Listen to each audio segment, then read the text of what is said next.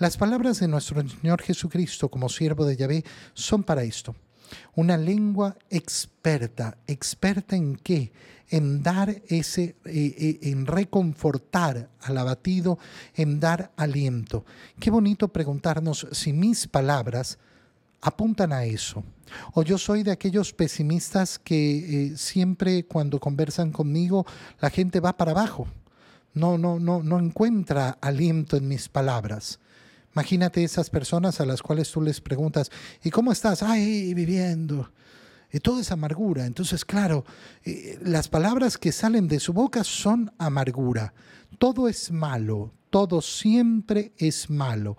Mira, siempre vamos a tener motivos para quejarnos en este mundo. Yo siempre he escuchado exactamente lo mismo. Nunca hemos estado peor, nunca hemos estado peor, nunca hemos estado peor. Bueno, pero cada vez parece que siempre estamos peor. Pero mm, e, es la historia de siempre. Y no es que uno quiera disminuir las situaciones. Las situaciones duras son duras y hay que reconocerlas como tal. Pero resulta que a lo largo de mi historia de vida siempre es peor, siempre es peor, siempre ya se acaba el mundo, esto ya no puede más, ya no hay quien resista, ya no hay quien aguante. Hermano mío, aquí seguimos. La historia de nuestra vida ha sido siempre la misma, siempre enfrentándonos a tantas dificultades y tantos problemas. Oye, habían los que decían que en el momento del COVID no había peor. No había, no había, no había peor en la existencia de la humanidad, no había habido, habido un momento peor que el que nos tocaba vivir. Ahora escuchas exactamente lo mismo. Es que no hay un momento peor. Ok, no, no ha habido un momento peor. Tal vez tengas razón. O tal vez siempre repites lo mismo. Tal vez siempre repites lo mismo sin darte cuenta que sí, tenemos problemas y los enfrentamos día a día. Mañana tras mañana el Señor despierta mi oído para que escuche yo como discípulo. Mañana tras mañana el Señor me da un nuevo aliento. Pero es que los problemas, sí, los que tengo que enfrentar hoy, ¿Cómo los voy a enfrentar? Los voy a enfrentar en primer lugar escuchando la palabra del Señor como un discípulo, es decir, como aquel que quiere seguir al Señor. El Señor me ha hecho oír sus palabras y yo no he opuesto resistencia. Qué bonito no, no poner, no poner resistencia a las palabras de Dios. ¿Y eso a qué me lleva? A no echarme para atrás, a decir sí, acepto la misión que el Señor me da hoy. ¿Y cuál es la misión que el Señor me da hoy? Vivir en santidad, enfrentando los problemas que tengo que, que enfrentar hoy. No los problemas que tengo que enfrentar mañana, los que tengo que enfrentar hoy.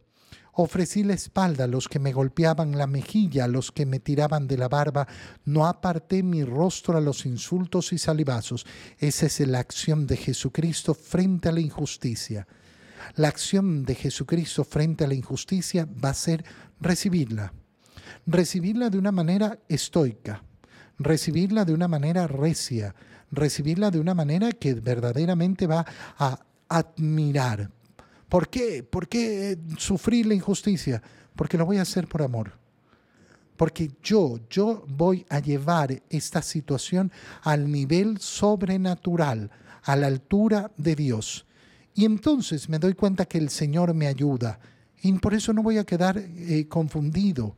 Endurecí mi rostro como roca para aguantar lo que tengo que aguantar y sé que no quedaré avergonzado. ¿Por qué? Porque cerca de mí está el que hace la justicia. ¿Qué está diciendo la palabra de Isaías? ¿Dónde está mi confianza? ¿Mi confianza está en buscar la justicia del mundo o buscar la justicia de Dios? Si lo mío es buscar la justicia del mundo, buena suerte, hermano, buena suerte. No, no, no, no, no, no hemos visto que el mundo resplandezca hasta ahora por la justicia que le entrega a la gente. No, no, no, no ha sido la historia de la humanidad. Pero el Señor, el Señor tiene la última palabra. Por tanto, Él entregará la única y verdadera justicia. Y frente a eso, ¿quién va a luchar contra mí? No, es que me van a vencer, es que me van a matar. Morirme me voy a morir. Morirme, me voy a morir. Esa es la realidad de mi existencia. Mi preocupación, ¿cuál es? Morir cara a Dios.